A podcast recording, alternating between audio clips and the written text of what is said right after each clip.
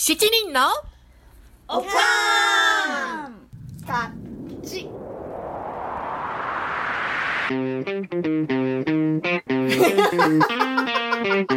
It's from America. 日米小学校比較パート2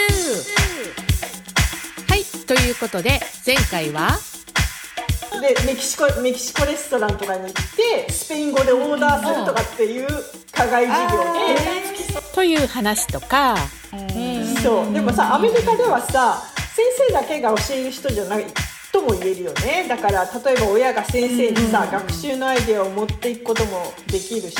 という話とか、ホノマリン漬けの心臓とか、人間の肺を近くの大学病院から借りてきて、毎の話で盛り上がりましたが、今回はアメリカの学校のとってもユニークな募金集めの方法、そして意外と厳しい校則について、おかんたちの体験談を語ります。まずは前回の続きをどうぞはい。はい。えっ、とね、日本と違うのはさ、低学年の間は、普段から教室内にもう親が先生のお手伝いとして入ってることが多いよね。多い、うんみんなとこはどうだった？そうね。まあ、ボランティアベースだからね、あの、親がボランティアで入るクラスが多いところもあれば、そうじゃないところもあったとは思うけれども、うんうんまあ、例えばほら、先生が、あの、クラスの中の一つのグループに算数を教えている間に、うん。まあ、親が、あの、ボランティアが離れたところで別のグループに読みかけ、うん聞かせをしてたりとか、うん。あの、うんしてるよね。あとはまあ、うん。別な親がコンピューターのアプリ使って学習してる、こう、生徒の、あ、ちょっとわかんないところを手伝ったりとかね、してたりとか。うん。だからこう、生徒はグループに分かれてて、そのインストラクターの間を移動する。うん。うんね、うん。先生から別な親、また別な親みたいな。うん。でこれってあの、ほら、中高、中学年、あるいは高学年になると、教科ごとに先生のいる教室の間を生徒が移動するじゃない。先生が、うん。あの、日本みたいに先生が教室に来るんじゃなくて、生徒がうん。先生の待ってるところに行くっていうふうになるけど、うん。あ、ごめんごめん、中高生というか、小学校じゃなくて、中学、高校でね、うんになるとそういうふうになるでしょ。そうだと思った。うんうん。ね、ごめんごめん。だからそ、その練習かなって、あの、思ったりほ。どね。あねーそれもあるかもね。うんうんうん小学校の頃から慣れるっていうの、そうだね、私は単にこう先生が人数が少ない方が教えやすいから私もそうだと思ってやのたかなと思った。けど、うんでもそういう、でも子ね供ね、そうやってまあ納得だよね。納得納得。うん。そうね。うん。まあね、小さいグループに分かれて勉強することで、まあ本当に先生はそのじっくりと一人一人の生徒と向き合うことができるから、うん。あの小さなグループに分かれてるっていうのがまあ趣旨だと思うけど、でも生徒もその、いろんなところを回るっていうのが、になれるんだなって、うん。そうだった。ね。うん。それじゃなくてもアメリカって一クラスさ、小学校低学年って20人ぐらいなのにね。そうね、少少ないもん。ね。そうだね。あとさ、低学年の教室のなんか隅には、なんかレゴとかパズルとか、うん。なんかそういうあのチーク玩具が置いてあって、うん。あとぬいぐるみとかクッションとかあって、あるね。うん、なんかケイティが話してくれたみたいに、そのローテーションの一つにレゴで遊んだりとか、なんかぬいぐるみを抱いてリラックスしたり、なんかできるところもあったよね。あるね。うんなんか、あの、ソファー置いてあったりね。うんそうだね、ソファーあるね。うんそうだね。うん。ぬいぐるみで思い出したけどさ、アメリカの子供ってさ、小学生の間は日本の子供よりも精神的に幼い感じがするよね。なんか小さあのあ小学生ですも、うん、お父さんに肩車してもらって帰って行ったりとかさ、持ち物も親が全部持ってあげたりするよね。うん。手も繋いでるしね。うん、そうだね。あと、車で送り迎えとかね。うんうんうん。もう日本ではさ、あの、ほら、小学校入学したばっかりの子たちがさ、大きなランドセル背負って、うん。それで制服着て、満員電車に乗って通学してるとかってうん。あるじゃない。うん。あるすごいなあもう偉いなあって、うん。本当に感心した。感心するよね。すごいよね。うん、本当私たちもやってたよね、うん。日本にいた時はとか。ね、本当ああ、本当私はそういう、あの、都会ではなかったので、そうはしてなかったけど。う。ん私も電車には乗らなかったけどでもね 子供が一人で歩いて学校まで行くとかって結構なんかそうねアメリカからするとねうんランドセルも重かったし。うんでもアメリカはさ、ね。あの、うん。常に親や大人と一緒にいてさ、友達同士でも遊びに行くことがないじゃない？そうね、小学校でさ。なんか大人はさ、うん。世の中の、あの、悪い部分をさ、極力子供に見せないようにしてるからさ、アメリカの子供ってすごくピュアな感じがするよね。そうだね。うん。すごい守られてるよね。うん、うん。あんまり悪いこと知らないしね、小学校の間は。そうだね。そうそうそう。急激に大人になるんだよね。うん確かにそうそうそう、本当に。で、えっ、と、親の関わりといえばさ、アメリカではファンドレイジングうんはなんだ、寄付とか何、資金集め、ね。うん寄付集めか。寄付集めか。うんで、なんかをやるときのこう資金を集めたりするのをファンドレイジングって言うんだけれども、PTA はもう本当それにも深く関わってるよね。そうだね。ね、アメリカのその公立学校は、あの、予算があるかないかっていうのが、うんその、その年のそのカリキュラムに大きく関係してくるじゃない、うん。だから予算がなくなると、そのしわ寄せっていうのは大体上層教育って言われてるものに来て、うん。音楽とか体育とかそういうのに影響してくるよね。うん。だから、音楽の先生とか体育の先生なんかのお給料なんかは寄付によって賄われてるっていうような場合もあったりとかするみたいだようちのね。学校もそうだった。うん。えーなんか私立でもけ結構あのね下車とかすごい高く払ってるのに、うん。うん。ファンドレイジングすごいいっぱいあってそう。あーお金だよね。本当にあうんしょっちゅうお金集めてパーティーやったりとかうん、なんかワインテイスティングとかもあったし、うんあとなんだろう社会見学とかの費用もそっから、あの、うん賄われてたんだよね。うんそうだよね。ううんんうん。あとアメリカの社会見学ってなんかすでにパッケージ的に作られたものがあって、なんかすごく楽しいけど、なんか値段が高額なんだよね。ああ、そうそうそうそう、思った思った。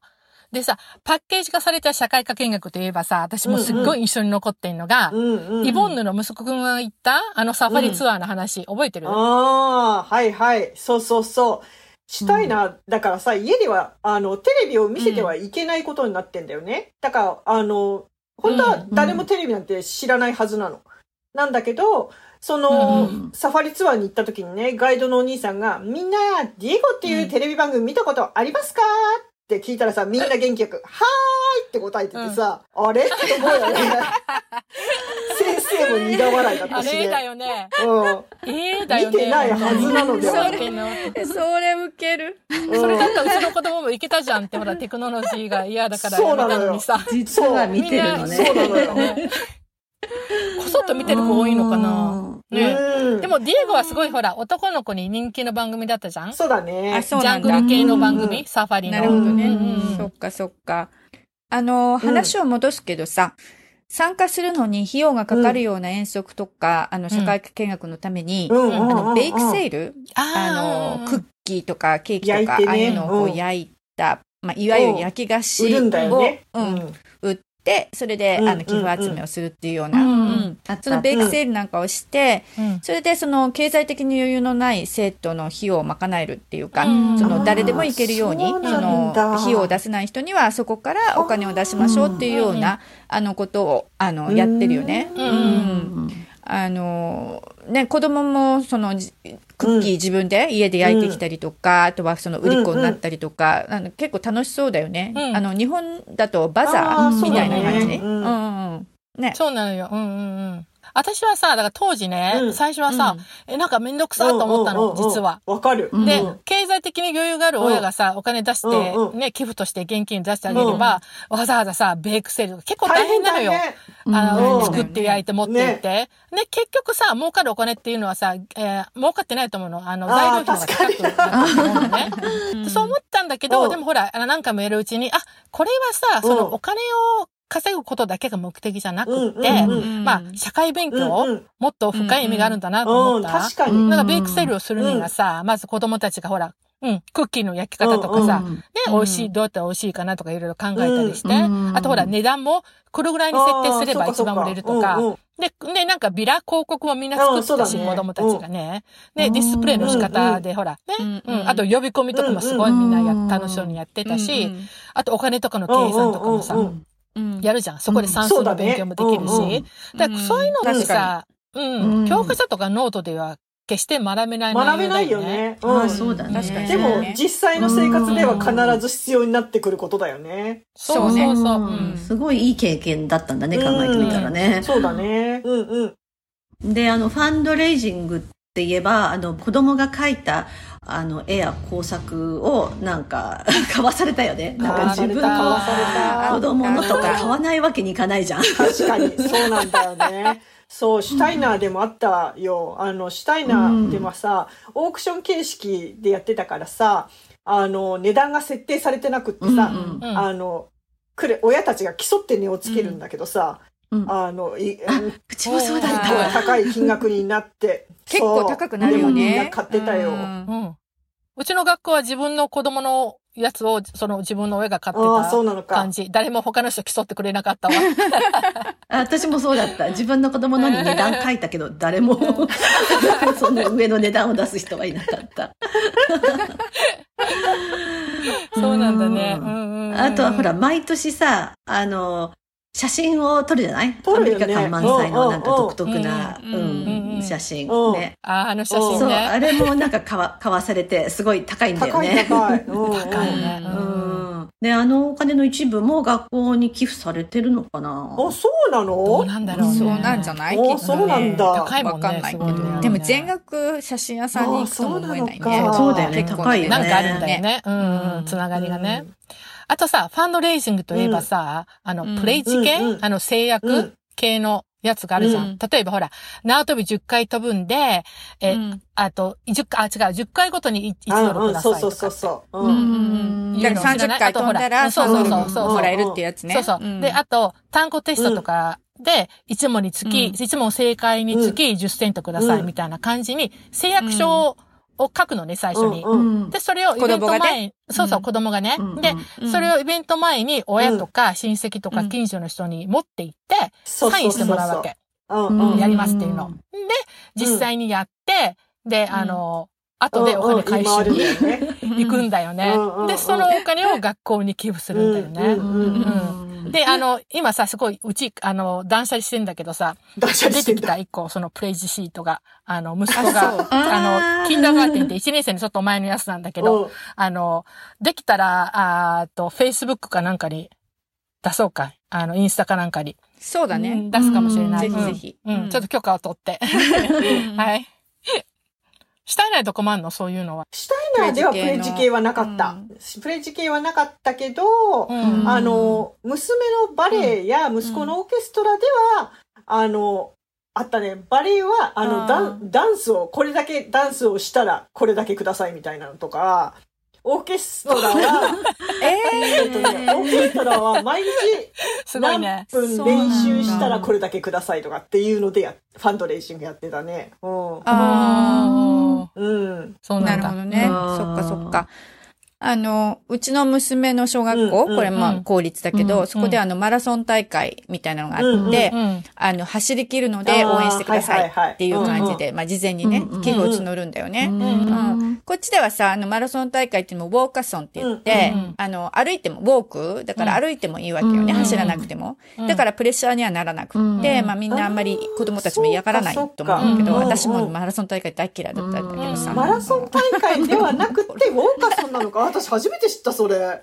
うん。そう、ウォーカソン。ウォーカそうそう。そうそう。歩いてる子もいればだから歩いてもいいのよ走ってる子もいる。ん。だよね。走ってる子ももちろんいいいいし、うん。そう、5マイルとかさ、うん。その、うん。うん、距離を決めて、うん。うん。そうそう。で、まあ、寄付はいくらでもいいんだけど、だいたいまあ、一人5ドルぐらいがうん。相場だったかな、あの頃だと。うん。うん。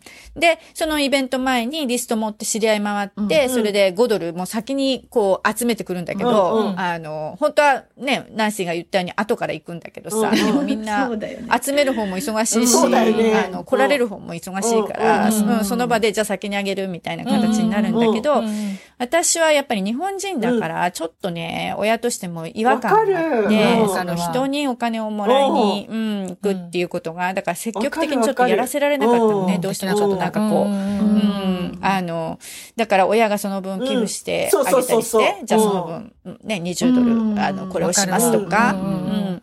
でもまあ寄付集めがね、社会生活の一部だから、うん。まあアメリカ人っていうのは、親も子もうん。小さな時からそういう寄付を募るっていうこね。行動に対して、うん。あんまりこだわりもないし、うん。それがまあ社会活動として意味のあることだっていう認識なんだなっていうのを、私自身も、うん、その頃にちょっとこう学んできたっていうか、ううんんうん。うん。でもやっぱりちょっとなんか、あの、積極的にやりきれない思いっていうのがやっぱりあったね。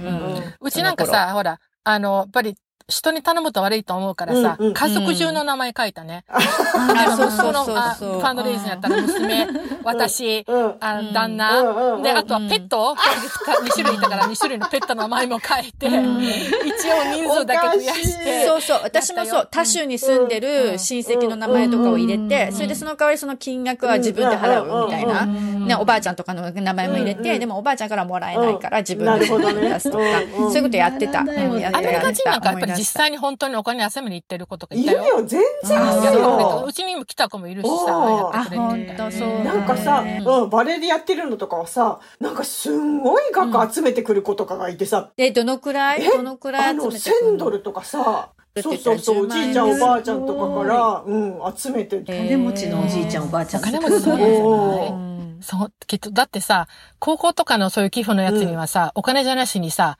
estate とかなんかこう、何、土地だとかうん、建物の話とかなったの。だからそういう部類の人なんじゃない？もう。私たちみたいに、うん。一問レベルが違いすぎるわ。10セントとかじゃないよ。あすごいね。そうか、そうか。はい、話がね。話戻しますけど。はい。えっと、その walkathon ね、例えばもう印象に残ってんのが、まあそれを、寄付集めのイベントのくせに、えっと、うんゴール地点ではさ、PTA の親たちがさ、もうハンバーガーとか ホットドッグとか焼いて待ってるわけよ、子供たちうんは。あ、そうね。そう。んで、親がさ、クラスごとにこう、うんうんデザートお用意とかして、うんおやつとか。で、あの、うん何、ジャンプジャンプで飛ぶのあれさ、はい空気が入って。あれとかもあったりして。もうね、ほんとお祭り騒ぎ？ううんん。そうだね。え、それだったら寄付しなくても、そのお金、な、なに、ファンドレイズにしなくても、そのお金をあればできるのになとか、またちょっぴり思っちゃったえ、りもするでも。それもほら、寄付でしょ？結局。あもちろん、もちろんそうだよ。だから、やらないでそのお金を渡した方が結構安くてもっと、もっとお金儲かるんかなとか思うけど。そうだね。そんなこと言っちゃったら。OK。で、それでさ、あそうそう。で、それ思ったのがさ、もうお父さんとかももうすごいわけよ。楽しそうにバーベキューのハンバーガーとか焼いてるわけよ。で、そうねそれ本当日本と違うなと、この親の貢献度がもう、うん、全然違うなっていうのよく思うよね。うん。うんうん。うんと、えーその他なんか日米の小学校の違いで、なんかコメントある？うん。はーい。あの、アメリカってさ、自由そうなのに意外とルールが厳しくない、うんあ、ルールね。あの、厳しい服装なんかでもさ、うんうん。意外と、うん、あの、ルールがあってさ、あの、細いストラップのあの、キャミソールみたいなの？はダメとかさ、スカートとか短パンもさ、短すぎるのはダメとか、サンダルを履いてきちゃダメとか、うん体がうんの線がわかるようなぴったりしたパンツはダメとか、こんな厳しいんだって意外だった。うんうん。うん。うん。なんかこう、両手を脇につけて、その手の先よりもスカートが短いとダメとかそうそうそうそうそうそうそう。うんうん。うんえー、そうなんだ。手の長い子の方がじゃあ、得なの？どっち？そうだよね。まあ、あの、服装に関してはさ、うん。公立よりも私立の方がやっぱりすごい厳しいと思うんだけど、うん。あの制服あるところもあったりとかもするし、でも、公立にの小学校なんかで、あの、感じたのは、例えばその T シャツに書かれてる文字とかも、こうチェックされるっていうか、タバコとかお酒とかドラッグとか、うん。そういうのを連想させるような内容はもちろんダメだし、うん。あとはその特定の人種を不快にさせるような内容だとか、あとは性的な、うん。あの、ちょっとセクシャルな、あのうん。意味あを、だったりするようなものもダメとか、うんなんかそういうのがあるよね。うんだから結構無地着てる子が多いっていうかさ、うんまあそのせいかどうかわかんないけど。そう。知り合いのさ、子供はさ、こう、ドラッグストアって書いてある T シャツ着てたのね。うんうん。それも面白い。どんな T シャツだ？でもさ、こう、ドラッグっていう名前が入ってるからって言って、うん着てこないようにって言われたらしいよ。えー。あ、そうなの？うんそれ関係ないじゃんね。ねえ。本当それも変な話だよね。うん。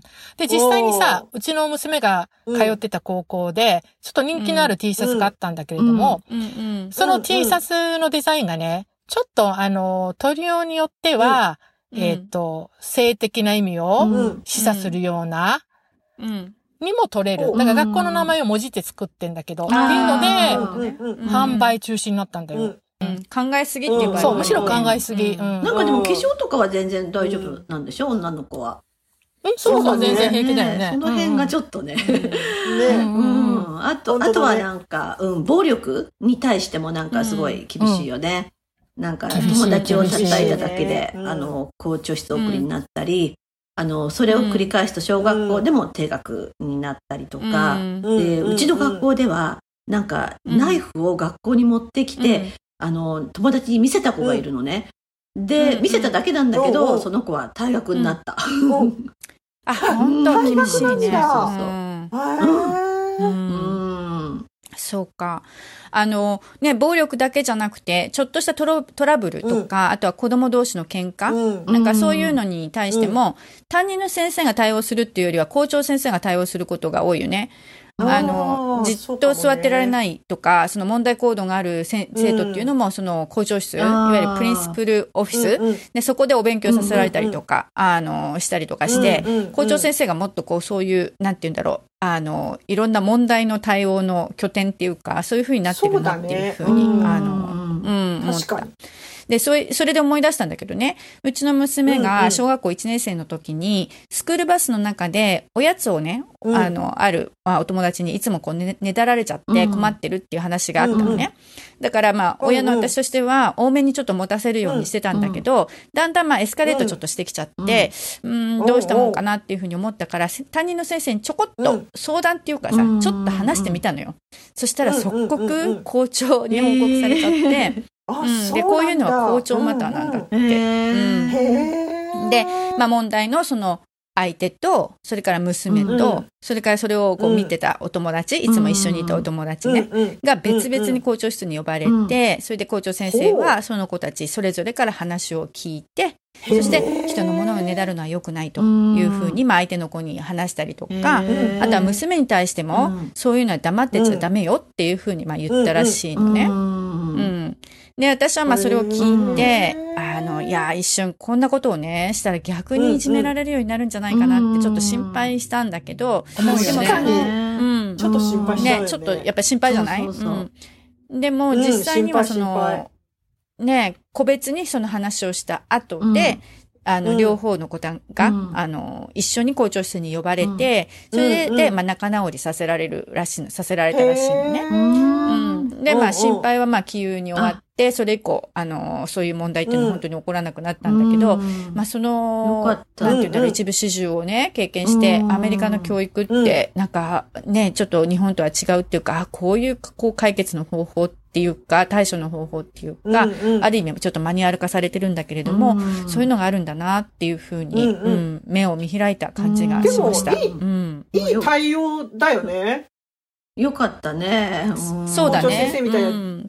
第三者の人がた間に立ってさ、みんなの話をちゃんと。そうね。うん。そうそう。うん。でさ、ほら、担任の先生だとやっぱりいろいろ問題になるじゃない？どっちの味方をするとか、うん。なんかそういうふうに思われたりとかさ。うんうんうんもっとこう子供に近い立場だからでも校長先生が入ることで、もう完全に第三者だから、そういう、うん、そういう意味合いもあるのかなっていうふうに。で、やっぱり校長先生だからパワーもあるっていうね。うん、子供たちも一目置くわけじゃない。そうだね。うん。だからちょっとそれをね、うん。感じましたね。マニュアル化されてることが結構大切で、そうすると、精神的に、あんまりこう、インボーブしないじゃん。こう、そうね、感情的にならないってッチしないじゃん。そうそう。うんでなるほどね。問題解決するときはリタッチする方がいいんだって。ああ、こう距離を置いてね。ううんん。さっきケイティ言ったみたいに、まあ校長先生で、ちょっとこうマニュアルに沿ってやる方が、うんうんね、あの、うんあんまりこう、なんていうの先生も入れ込みすぎると辛くなるじゃんいろいろ。そうねうん。気持ち、感情移入しすぎちゃいけないってことよそうそうそういうのをドキュメね。ンタリーで見たことある。ううんんうん。そうだね。そうそう、なんか、そういう仲間外れとか差別的な言葉に対しては日本よりも厳しいよね。厳しい、うん。厳しい。で、。なんかそういう教育がきっちりされているからか、あの、性同一障害の友達とか、あと性同愛者の親を持つ子供を、同性愛者。同性愛者 をからかったりとか、うん。なんかそういうのがあまりないよね。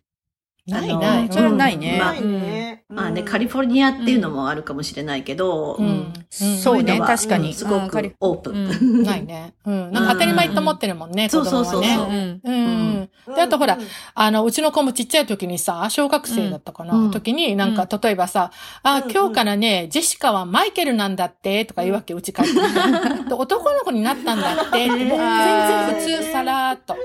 うん。普通だよ、ね。普通だね。うん。うちもさ、うん誰々ちゃんのうちのはね、お母さんが二人いるんだって、とかって言っててさ、それ聞いてさ、うん私さ、うんどうリアクションするのが正解なのかわかんないからさ、そうだねえー出るねーって言った記憶がある。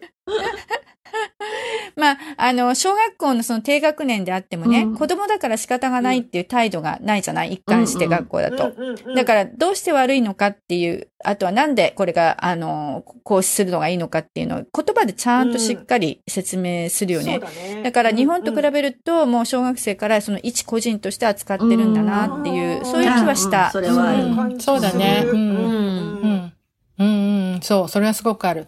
えーっと、えーっとね、予定ではね、本当はね、あの、パジャマを着て学校に登校するパジャマデーのイベントとか、あーあと、ショーエンテルとかうん。の話、そういうのもしたかったんだけど、もう結構話が盛り上がっちゃって、もうちょっと時間がもう全然なくなっちゃったえので、もうないの、うん。確かに。うん。それと、あとね、私、ナンシーが個人的にしたかったのは、例えばほら、みんなさ、えーステレオタイプ、あの、世界の人は、アメリカの小学校なんか、あ、お勉強が簡単すぎとか、うん。あアメリカ人は計算もろくにできないとかって、そう思われてるじゃない。はいで、うん。なんか、私はね、なんかね、別にね、あまあ、あながち間違ってもないんだけど、まあ、ほら、うん。教育、うん。根本的な教育が違うのかな、うん。と思うのが、思うことがあるわけよ。うん。でだからそういうことをね、ちょっとね、みんなにもね、どう思ってるかっていうようなことをね、うんちょっと聞いてみたいなと本当は今日思ってたのよ。それが結構メインだったんだけど、そうねあの、もう全然そこまで行き着くまでに終わってしまいそう。そうだね。あの、ね、アメリカのお勉強の仕方でいいなって感心するようなこともあったりとかするからね。うんまあ今度また高校編みたいなのとかも作ってみる、うんね。でも高校編も長くなりそう。そうだね。う んどうしよう。どうしたらいいんでしょうか。えー、リスナーさん何かアイディアありますか？じゃあ、アイディア募集しましょう。今日の一句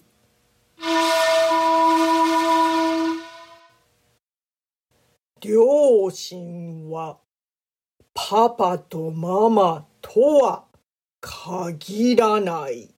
よー私たち好き勝手を喋りまくりました。お付き合いくださりありがとうございました。ここでお話ししたことですが、いかなるトラブル責任は負いかねますので、あらかじめご了承ください。Thank you for listening. See you next time. Bye.